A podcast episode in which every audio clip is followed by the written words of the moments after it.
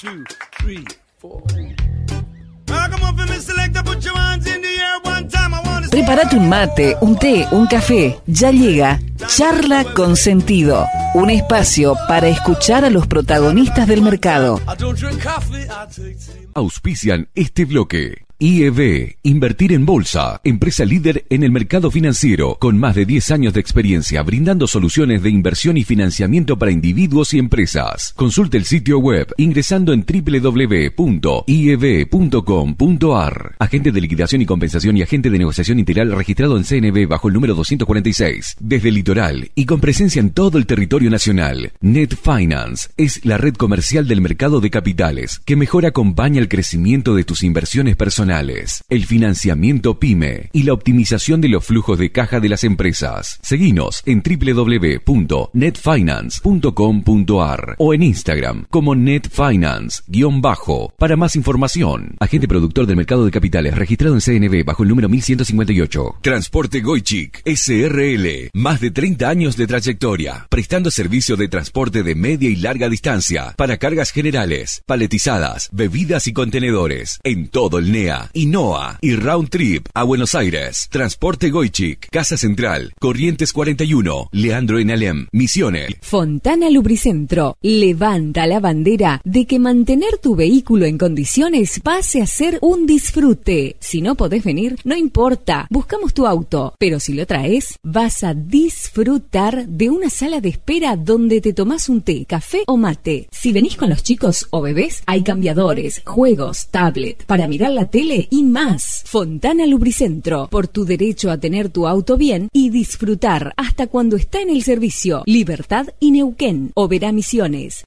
En InView somos un equipo de expertos en mercados de capitales, tecnología y estrategia, dedicados a ofrecer las mejores herramientas, soluciones y productos de inversión. Invertí junto a tu asesor de confianza en InView. InViewSau, ALIC I número 205, ACDI número 121, ACD número 17 barra CNB. Muy bien, y compartimos esta semana nuestro espacio de cada semana, obviamente de sentido económico, con Gustavo Lucioni, que es trader, este, que se presenta en su página web como un trader de largo y de corto plazo, especializados en activos de renta fija y variable también en los mercados de Estados Unidos, criptomonedas también. Bueno, tiene un servicio también en torno a este, el asesoramiento en inversiones, este es este, también youtuber, podríamos decir, ¿sí? porque tiene también un producto, varios, digamos, participa con columnas en, en- varios programas que le vamos a pedir también y le vamos a preguntar de qué se trata un poco todo esto, cómo convergió también a, a esa vía este, y en qué medida le aporta también al negocio. Este, así que, Gustavo, un gusto tenerte con nosotros. ¿Cómo estás? Un placer estar acá y acá andamos. Bien, cansado, pero tranquilo. Bueno, bueno, de esta tarde soleada acá por Banfield qué lindo. y Qué calurosa, por cierto. Bueno, Y- acá también con calor, pero esperando que no llueva tanto, pues nos está matando la lluvia. La verdad, una cosa impresionante.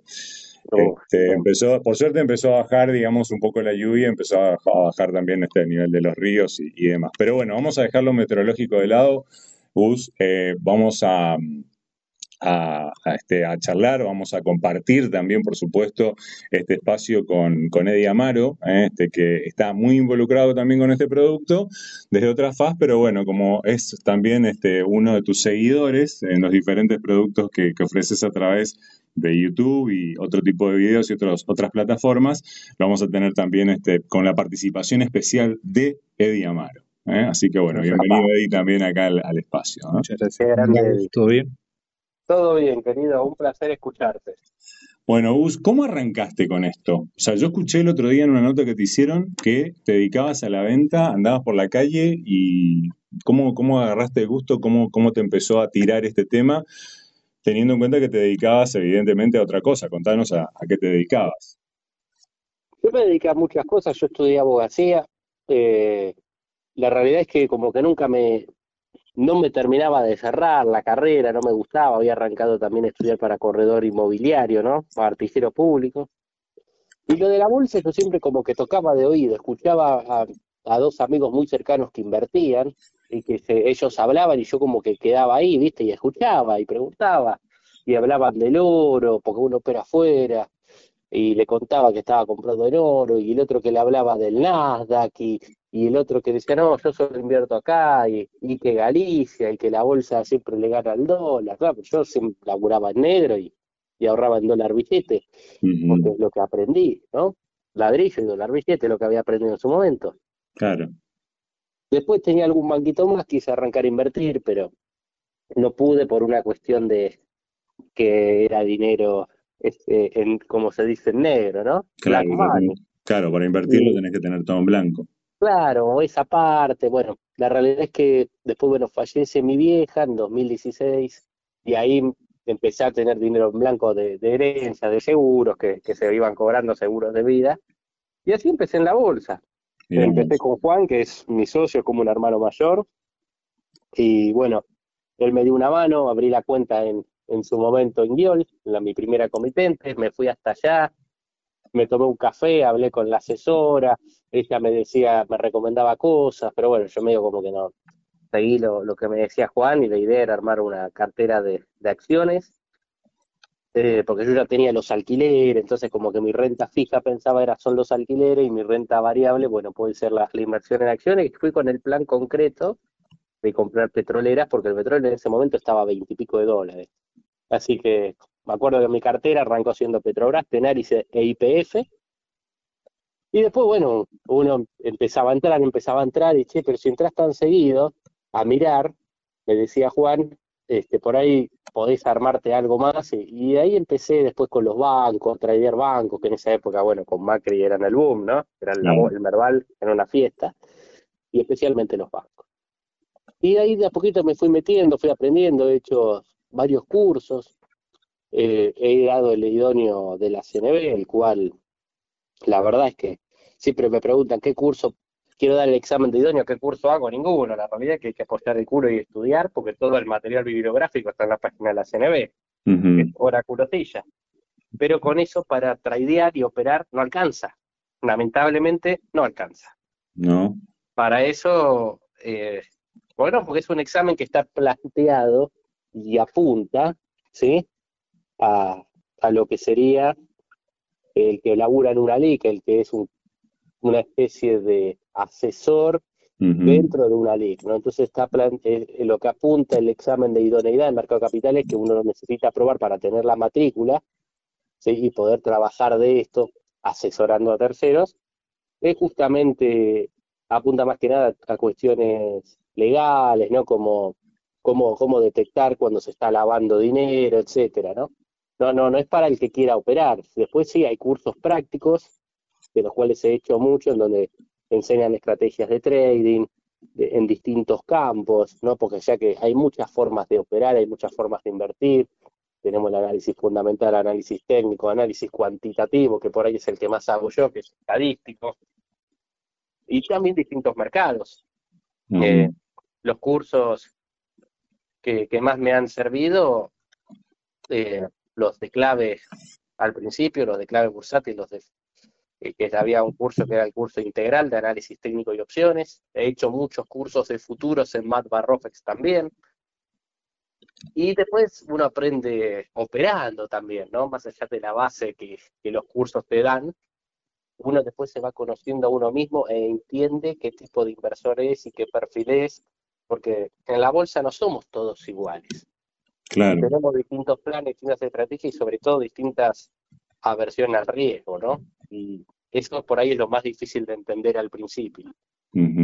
Sí, porque bueno, esto, de esto hablamos siempre cuando, cuando hablamos con gente que se dedica a este rubro, de que bueno, cada uno tiene el lado para que se, para que se peina, ¿no? Y le gusta esto, le gusta lo otro, y tiene, como decís vos, mayor o menor aversión al riesgo. Ahora, en función de lo primero que nos comentabas, parece ser, no sé, te pregunto, ¿seguís teniendo así tan estructurada, digamos, este, tu cartera? Porque decía, bueno, mi renta fija son los alquileres, mi renta variable son las acciones, este, ¿seguís con ese mismo nivel organizativo primitivo, digo, que venís trayendo desde, desde esa época? Ah, uno tiene de todo, el tema que en ese momento también los bonos argentinos estaban caros, ¿no? Y, y no los, el riesgo no lo valía. Estamos hablando de un I-24 a 110 de TIR, cuando hoy los bonos nuestros tienen 20 y pico de, de, de paridad, ¿no? 110 de paridad contra 20 y pico de paridad. Lo que yo noto es que como que la historia se repite al revés y el famoso canto de la sirena. Por eso es muy importante estudiar y, y aprender y aprender a tomar su propia decisión, porque yo siempre cuento la misma anécdota, ¿no? Cuando en una sociedad de bolsa dije que quería comprar obligaciones negociables, estaban a 80 de paridad, en su momento, de IRSA, por ejemplo. Me decían que no, pero es preferible que compre un bono soberano, que es más seguro, ¿no? Los bonos estaban 100 de paridad, 105 en ese momento, y la ON estaba 80, pero el bono es más seguro. Sí. Sabemos lo que pasó después, pero resulta que hoy es más segura la ON a 100 que el bono a 20. Entonces, Claro. siempre me hacen el jueguito de la ruleta. Si uno no sabe, cae en esa trampa. Y esa trampa está hecha para que ganen los mismos de siempre y que pierdan sus ahorros los mismos de siempre. Por eso es importante estar capacitado, ¿no? Así. así, lamentablemente. Bueno, y le Pero- metiste con todo, digamos, al tema de la capacitación, eso te permitió ir conociendo cada vez más profundamente, pero hoy ya te dedicas a esto profesionalmente, o sea, esto es tu, tu- laburo. A partir de cuándo sí. empezó a ser tu laburo ya. Y mi laburo desde la pandemia empezó a hacer esto, prácticamente, eh, porque la estaba todo el día con la compu, por ahí ya el- eh, respondía mails solamente de lo que es el laburo de ventas que, que hacía yo, yo era corredor en la calle, de lo que es film street, cinta de embalar, eh, polipropileno bioorientados, que son artículos de embalaje, el polipropileno, para que me entiendan lo que es, es, es ese paquete que, ese plástico que llevan los papeles, los, los paquetes de galletitas, de fideos, que uno lo aprieta y hace ruido, como que patina, bueno, todo eso es importado, dicho sea de paso, viene de, generalmente de China o Brasil, así que de acá eso no se fabrica nada, ¿no? Así que imagínense que aumento del dólar oficial, toda mercadería que se vende al oficial pasa directamente a inflación, es, por eso les cuesta tanto soltar el oficial a, a, este gobierno, ¿no? Porque saben que eso es inflacionario 100%. Claro. Así que de a poquito me fui desligando de eso, ¿no? Porque también se imaginarán que la, el- la entrada ahí era muy renta variable, ¿no? Yo no tenía sueldo, era todo a comisión. Ahí metías una venta grande a una empresa importante que te compraba, no sé, 10 toneladas de ese material que costaba 5 dólares el kilo. Y sí, eh, la comisión, aunque sea un porcentaje muy bajito, representaba mucha guita y más para alguien que no tenía prácticamente gastos en ese momento. Entonces, ¿qué pasaba? Pero al otro mes le compraba otro que tenía mejor precio. Y la bolsa mm, empezó siendo como un pasatiempo, eh, hasta que hoy me dedico 100% a eso, no más allá del asesoramiento, hago trading, algo de trading direccional, que sería jugar con la compra y la venta, con lo que es futuros en la bolsa argentina, yo opero solo acá, y bueno, en los bonos soberanos también. Y después lo que el verdadero negocio, es para la cartera grande, digamos, es el tema de arbitraje de pases, como me han escuchado en alguna otra nota, es en la bolsa argentina hay mucho desarbitraje de plazos, ¿sí? hay activos que en un plazo valen más caros que en otro, entonces estás comprando y vendiendo el mismo activo, en el medio te quedas con la tasa de interés. Son negocios pequeños, chiquitos, muchos, que obviamente que en gran cantidad de capital y en gran cantidad de activos hacen la diferencia sustancialmente, ¿no? A fin de mes. Sí, pero es un laburo de estar encima de la pantalla todo el día. Claro, sí, por lo menos mientras dura el mercado, que son seis horas, de 11 a 5. Ujú. ¿Y cómo, cómo se van enterando, digamos? ¿Cómo, cómo vas viendo? O sea, obviamente vas haciendo un seguimiento, pero digo, Claro, a ver, me imagino, porque hay, Sí. digamos, ¿cuánto- ¿cuántos arbitrajes se pueden presentar, digamos, por decirlo en una rueda, ponele, o tiene que ver con que Claro. ya viene siendo consecuencia de un movimiento que vos venías notando antes? Y no, los arbitrajes hoy en día en la bolsa eh, son diarios y, y realmente eh, creo que no, no te podría llegar a decir, pero son, son muchos, ¿no? Hay activos que, que todas las semanas presentan arbitrajes eh, de, de plazos. Generalmente se dan cuando empiezan a armar posición los fondos y suelen ser los activos demandados. Y hace dos semanas te imaginarás que las petro- los CDR de las petroleras y de las mineras con todo este lío de Medio Oriente fueron los primeros en, en picar en punta, ¿no? Esto se da generalmente porque los fondos comunes de inversión suelen comprar en contado inmediato y venden en 48 horas. Entonces, ¿qué pasa? Tiran el precio para arriba en contado y para abajo en 48. Así como uno puede vender caro en contado, comprar más barato en 48 y en el medio trabajar la plata, ¿no? Con caución. Dos días hábiles. Que hay veces que si hay un fin de semana en el medio o un fin de largo, son seis días de tasa, es mucha guita, es mucha plata.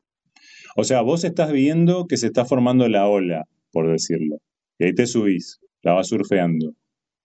Claro, pero son tenencias que uno ya tiene en cartera, ¿no? Uno ya tiene su cartera de largo plazo y, y de activos que le interesan, que les gusta tener, y después va aprovechando esos arbitrajes, que es como una especie de dividendo semanal que van generando las acciones, ¿no? Pero no, no es un trading direccional, porque lo que uno hace es arbitrar plazos y tasa, nada más. Y recompra las mismas acciones que tenía. Y el medio te hiciste unos mangos. Así de sencillo. Gus, y te, pregunto, oh, dime. En este último tiempo, ¿cómo viste los servicios que estás prestando a los clientes? Eh, la, coyuntura económica, política, eh, empujó a, entendemos también porque tenemos los datos de la creación de comitentes en los brokers, que es impresionante. Eh, y a mí me interesa mucho lo que es la parte de divulgadores, ¿no? O asesores financieros, o hasta en muchos casos influencers, digamos, en el mercado. Eh, ¿Eso también te, impactó en cuanto a los servicios profesionales? O sea, ¿estás aumentando tu, tu, cartera de clientes? ¿Es a través de las redes sociales? ¿Dónde tiene que ver con, lo, con la coyuntura, como te, digo? Claro, ¿qué, tiene más que ver en definitiva? ¿La coyuntura o...? O la transformación digital, por ejemplo. Claro. Yo creo que todo eso influye en su justa medida. Bueno, cuando yo entré a la bolsa, me acuerdo que lo que estaba de moda eran las LEVAX, ¿no? Mucha gente se abría cuenta comitente para poder invertir en LEVAX, que eran las letras del Tesoro del Banco Central en ese momento, las cuales estaban por encima del plazo fijo y de la inflación, ¿no? Y después como que terminan decayendo en otra cosa más. Hoy el boom de, de lo que es este, los brokers es el dólar MEP, ¿no? La gente que quiere comprar dólares no lo puede hacer en el banco y ve que el dólar eh, blue es más caro que el MEP. Generalmente se viene dando eso durante estos últimos tiempos, salvo alguna excepción. Entonces, el que quiere comprar dólares como que va ingresando a la bolsa con ese fin. ¿no? El de comprar dólar MEP. En parte, a esta hora que estamos hablando, por ejemplo, el MEP está a 8.73 y bueno, el Blue está a 9.80. Claro, es mucha diferencia. Entonces, el que puede y lo tiene en blanco intenta acceder al MEP y así como que empezó a crecer mucho el mercado. Después, como todo, ¿no? Entras por ahí y, después por ahí alguno se anima quizá a comprar algún CDR o che. me acuerdo que cuando yo arranqué en la bolsa, el, el señuelo era las de VAX o poder invertir en acciones como IPF hoy por ahí el señuelo es que como los CDR tienen liquidez y una profundidad de mercado interesante, el señuelo es poder invertir en empresas de afuera, reconocidas internacionalmente, como Apple, McDonald's, Tesla. Y creo yo que el tema de YouTube, ¿no? el tema de la digitalización post pandemia, que mucha gente también en pandemia logró entrar al mercado porque tenía tiempo libre, tenían dinero, no sabían qué hacer con eso. Claro, no se gastaban otra cosa no se podía hacer nada. Claro, y ahí es como entraron esa primera tanda. Y después la segunda tanda entró en busca de ese dólar MEP o, che, compré tal bono para hacer dólar MEP y después bajó y me lo quedé y ahora qué hago y ahí empieza también el otro dilema. Yo creo que todo eso influye, eh, lo noto también en la cantidad de cursos que se venden. Yo con el tema del servicio mío de asesoramiento trato de, esquivarle quizá a los novatos o a los que no tienen mucha, eh, o no mucha, sino la suficiente experiencia porque yo prefiero aquel que ya como que transitó un camino para que se haga más fácil de entender algunos conceptos. Y también porque no le puedo estar muy encima. Y, a mí me gusta que las cosas sean más personalizadas, no, no, no algo así tan eh, masificado. No, parece, parece rubro, eh, hay quien ya ofrece producto aparte. ¿no? Y hay muchos, sí, muchos colegas que, que por ahí apuntan a, otra cosa y por ahí ahí la gente se sentiría más cómoda, ¿no? Eh, pero sí, realmente veo que cada vez hay más gente que intenta entrar al mercado. Las criptos también han influido mucho en eso. Eso dejó muchas personas golpeadas, ¿no? Como pasa en todo, en todo bull market, ¿no? Generalmente quieren comprar siempre lo que sube y después vender lo que baja. Y muchas veces el proceso a realizar es inverso, ¿no? Así que también las criptos están trayendo gente, ¿no? Aquellos desencantados por el mundo cripto, eh, que han comprado criptomonedas que hoy por cinco veces más caro de lo que valen hoy, vienen. Pero bueno, eh, creo que todo eso está influyendo, ¿no? Porque sí también hay que tener en cuenta que la recesión, el bajo poder adquisitivo, eso también influye negativamente porque el poder de, de ahorro baja en la mayoría de la gente. Claro. Ahora, vos tenés una preferencia entrando ya, digamos, a lo que tiene que ver con tu, digamos, eh, con tu labor en la bolsa por la renta fija. ¿Por qué? Y yo tengo una preferencia por la renta fija, o quizá el mote lo tengo porque yo entré a clave con esa idea, ¿no? este, yo entré a clave bursátil con la idea y lo que se ofreció fue tratar de hacer un curso de bonos a pleno, a fondo, porque veía que en su momento había una, una eh, iba a decir oferta, pero en realidad era este, unas oportunidades muy interesantes con lo que era la renta fija en pesos cuando asumió este nuevo gobierno y que todavía está vigente. Después veremos si sigue o no después del balotaje. Claro que los bonos en pesos no los iban a pagar, que sí, que no, la oportunidad de, los bonos en dólares, y yo notaba que no se, no se le daba la suficiente profundidad a este tema en los distintos cursos que había en su momento, ¿no? Para poder aprovechar esa oportunidad. Así que después de eso, y después del canje, para mí los bonos estaban caros, sobre todo los bonos en dólar a 40, 50 de paridad, y después empezaron a haber muchas oportunidades de arbitraje con los bonos, ¿no? La verdad que los bonos han dado muchos negocios en esto, en este último tiempo, tema arbitraje, tema del gobierno, ¿sí?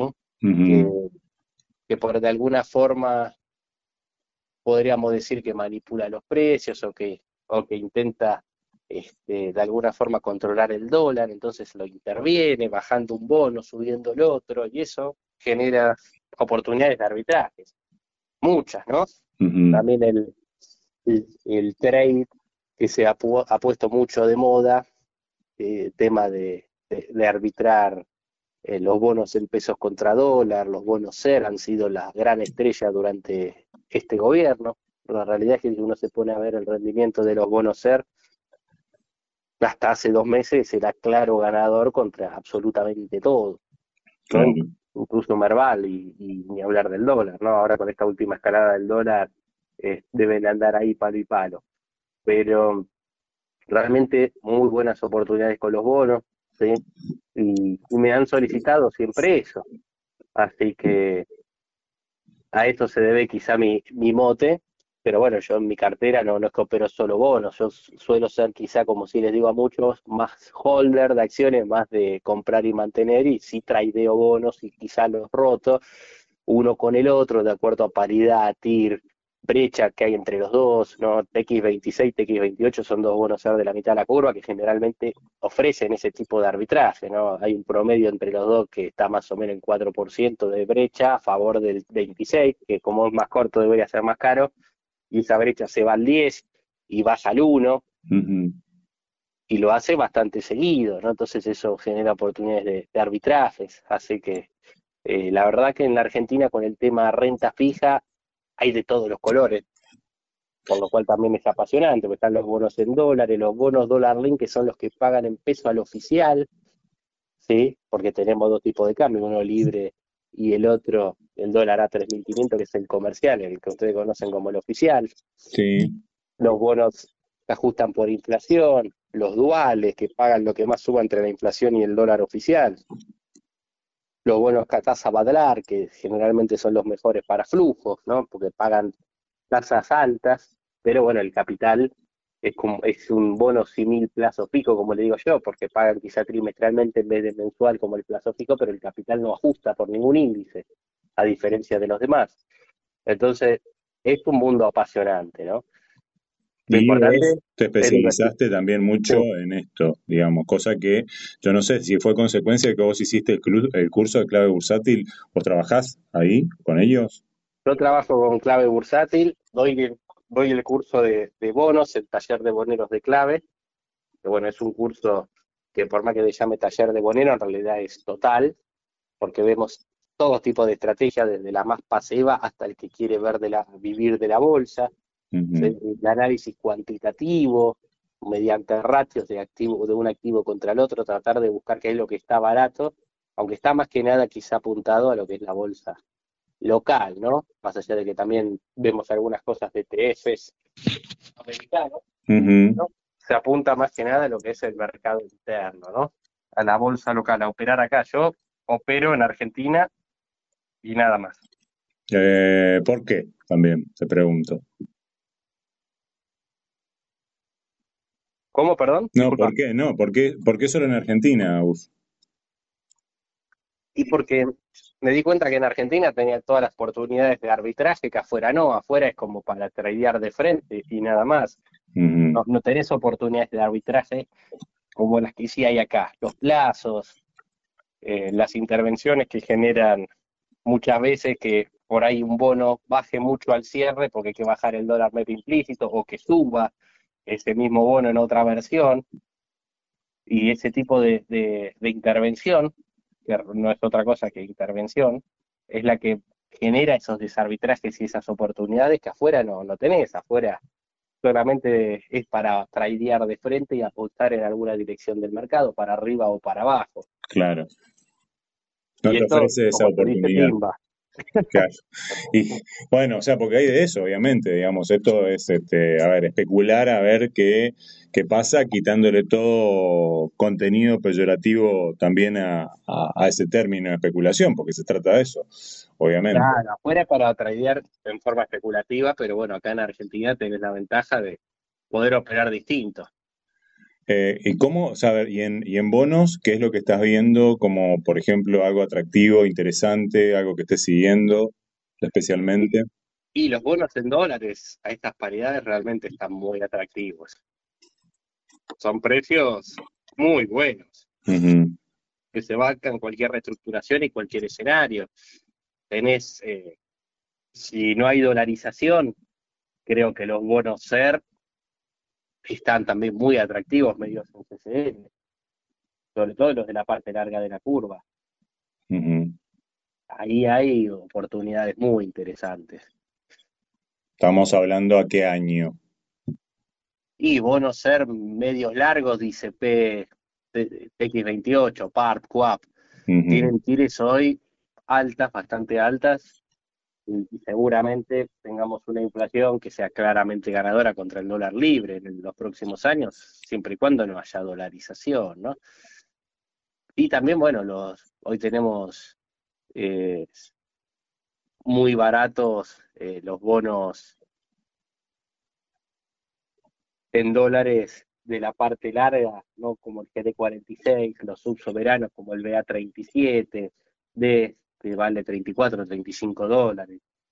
Es un bono que aunque sea reestructurado, que se cree que es un bono que tiene mucho potencial de serlo, sea que es una emisión muy grande, es un bono de la provincia de Buenos Aires, con el flujo que tiene para pagar en los próximos meses, aunque se cobren algunas cuotas de esas, eh, no siguen siendo números y precios irrisorios, ¿no? Realmente hay muchas oportunidades en la deuda en dólares y la, y la deuda SER me parece que, que también corre con esa ventaja. ¿Hay alguno, digamos, también de todos estos que mencionaste que te paga, te paga ticket y te paga eh, una, digamos, un interés, un rendimiento? Sí, sí. De hecho, justamente los que los últimos que te nombré son los que tienen mayor cupón. Pero sí todos son buenos, que todos los bonos suelen pagar renta algunos más que otros, y justamente el gran castigo que tienen los bonos argentinos por parte del mercado es la poca renta que pagan. ¿no? Las grandes críticas han sido esas, de hecho el candidato a presidente Sergio Massa ha criticado esto en función del gobierno del ministro de Economía anterior, ¿no? que fue mala la reestructuración de deuda justamente por eso.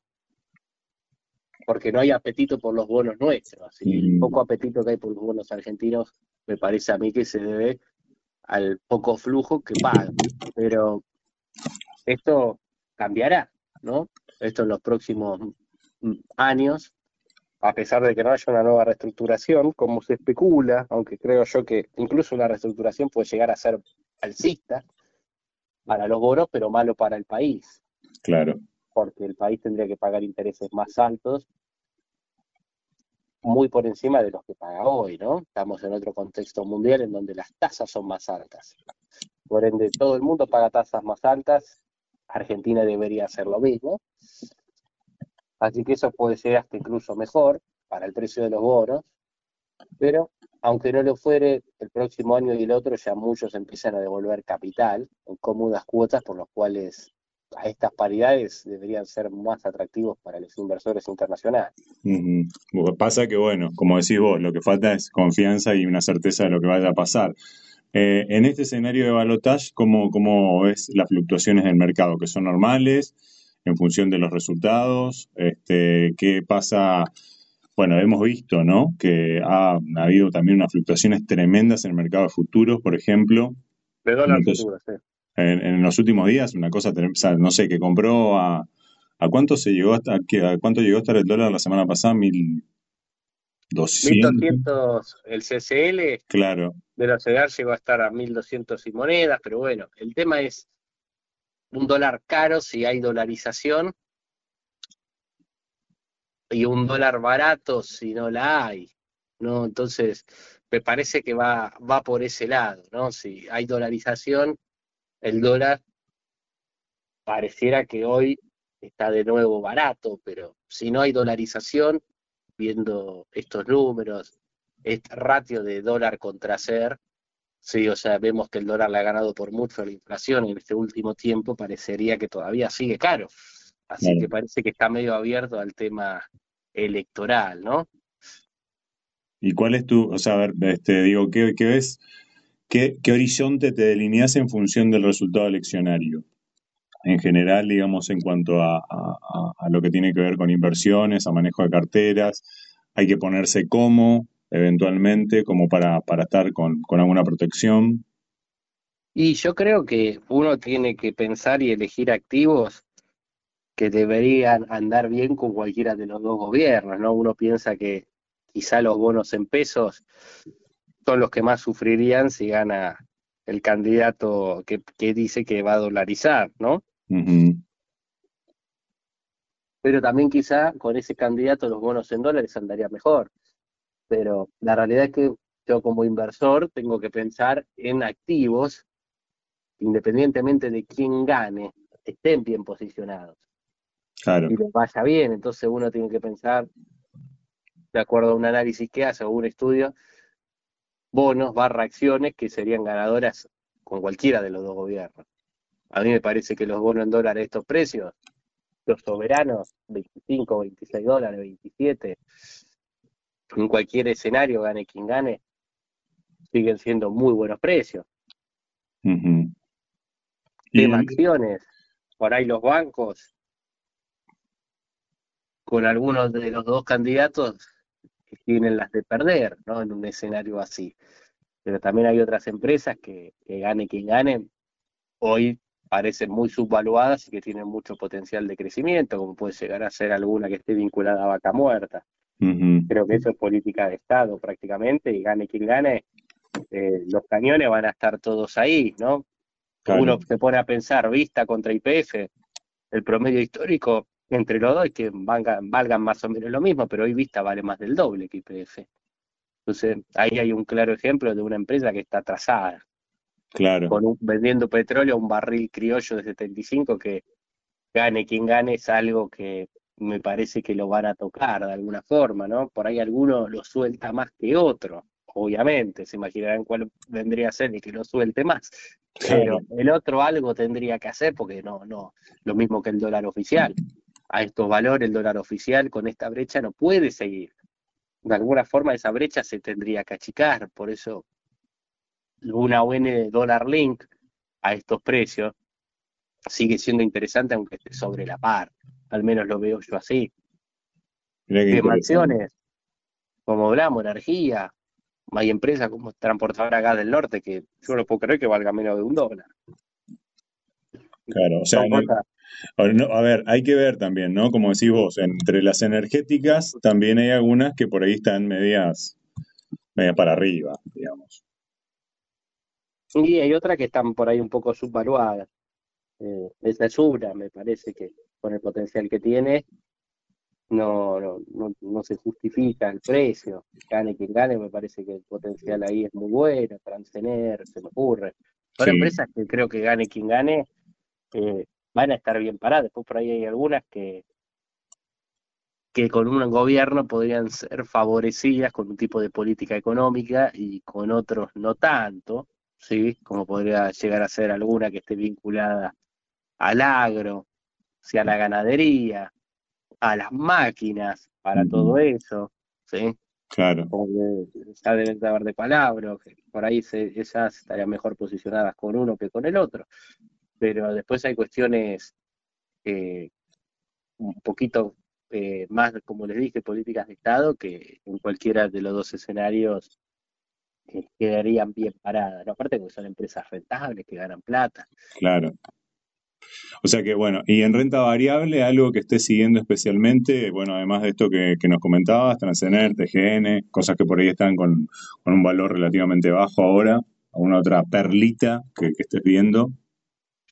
Bueno, IPF, sin duda. Eh, tema de acciones argentinas, eh, creo que que hay muchas, ¿no? Después, bueno, algunas que por ahí tienen un potencial de riesgo también más alto, ¿sí? Como por ahí un banco, que sí, que el potencial de suba es muchísimo, pero también el, el, el, sufrimiento que pueden llegar a tener con un determinado gobierno este, les puede afectar. Después, bueno, hay empresas, Cablevisión es otra, Habana me parece que también tiene mucho potencial, gane quien gane, IRSA, por nombrar alguna, todo el, tema que es que tiene que ver con alimentos, Morix, Molinos Río de la Plata, Mad Barrofex, el mercado de futuros que cotiza, ¿sí? ese es otro que también está creciendo mucho y que tiene muchísimo potencial, sobre todo si hay dolarización, más allá de que pierda el mercado de dólar futuro, creo que tiene mucho para crecer en todos los demás mercados que, por los cuales se puede operar a través de ellos. Y la verdad que no mucho más, no, no se me ocurre. Mirgor es otra empresa que también me parece que hay un, tuvo un sobrecastigo, eh, ya que tiene un negocio muy expandido, ¿no? Son muchas unidades de negocio distintas, entonces quizá que haya, este, se cambien los, los derechos de exportación, eh, y que pueda ingresarle mucha competencia al país, ellos siguen teniendo la representación de Samsung, entonces por más que sea más fácil traer un iPhone de afuera, eh, lo que es Samsung siguen teniendo la representación y más todos los demás negocios que, eh, que tiene el holding, ¿no? Claro. Y, y todas las partes también de, energéticas pequeñas, distribuidora Gascuyana, Metrogas, eh, son empresas que por ahí tendrían más potencial con uno que con el otro, pero aún así eh, sigue siendo interesante. Rubro construcción, Holcim también.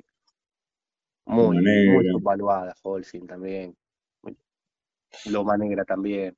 Hay empresas realmente interesantes en el mercado argentino y afuera con esta, con estos últimos eh, con estas últimas caídas que ha tenido el mercado americano también bueno Brasil las acciones brasileras en su gran mayoría también están muy atractivas no Aprovecho, también te pregunto, el otro día estaba leyendo un artículo con respecto a que eh, Chile, Perú y, bueno, no recuerdo qué otro país van a tener un mercado común bursátil. ¿eh? Eso estaría muy bueno. Así que, este, digo, como, como una cosa realmente me pareció eh, súper interesante. Gustavo, la verdad, bueno, este, te queremos agradecer mucho. Estuvimos abusando de tu tiempo, estuvimos hablando con Gustavo Luciani. Este, así que bueno, el mensaje sería, chicos, estudien, hagan todos los cursos que puedan, eh, fórmense este, miren, eh, en definitiva, los análisis, este, te puede caber uno más que otro, digamos, este, no sé, vos, tus amigos, o sea, vos me decías que por ahí hace más este, análisis cuantitativo, ¿no? Este, cualitativo. Este, ¿cómo, cómo a los, ahí tenés amigos que se dedican más, digamos, están más con los fundamentals, este, van por otra vía de análisis? Este, que, y, cómo les está yendo comparativamente? ¿Hacen una competencia? No, para nada, pero bueno, en, lo que es el equipo de clave hay gente que hace distintos estudios. Generalmente uno debería hacer un análisis más global. Lo que sí tiene que entender es que cuando uno compra alguna acción, por ejemplo, uno lo que trata de, uno lo que está comprando es el negocio futuro, ¿no? Entonces poco le va a importar si ganó plata el año pasado. A mí lo que me interesa es saber cómo le va a ir el año que viene. Y muchas veces esas noticias juegan en contra, porque las noticias buenas salen cuando el activo subió mucho y están las malas después de la gran caída, ¿no? Y ahí es donde es el fin del mundo y, todas las noticias son palo y palo. Hay un claro ejemplo acá, el tema de los bonos SER, ¿no? Bonos SER, hasta la semana pasada con los papers de que, que, los, que, que con la dolarización iban a hacer un canje, cambiarlo por bonos en dólares a no sé cuántos años y la mitad de la quita, etcétera. Y generalmente cuando está todo eso en vilo termina siendo piso para el mercado. Claro y uno como que se deja llevar por el canto de la sirena y ahí es donde muchas veces se, comete el, grave error de dejarse influenciar por, por, una cuestión eh, anímica y entra en pánico y sale a vender en mínimos. Claro. Cuando por ahí la tenés que aguantar un poco también, este, y bueno, como decís vos, a ver, el tema del estómago, ¿no? Y, la aversión al riesgo, este, y a no hacer cosas que no las sentís, digamos, y no estás en condiciones de aguantarlas en definitiva, ¿no? Y sí, más sobre todo cuando uno compra sin estar seguro ni de por qué ni para qué, ¿no? Entonces, ahí ante la pequeña, el pequeño movimiento adverso, ya se le llena el culo de pregunta, como se dice. Tal cual, tal cual. Gustavo, te queremos agradecer un montón por tu tiempo, muy generoso con nosotros y bueno, este continuaremos acá este, a partir de este, un, apóstol que tenés a la distancia, que es Ediamaro, acá en Misiones, este, siguiendo tus, tus videos este, y siguiendo todo el contenido que vayas produciendo también este, y viendo un poco por dónde va el rumbo de, la inversión y de tus asesoramientos. ¿eh? Dale, les agradezco un montón a ambos y les deseo muy buenas tardes. Bueno, que tengas este, buena tarde vos también. Este, chau, chau.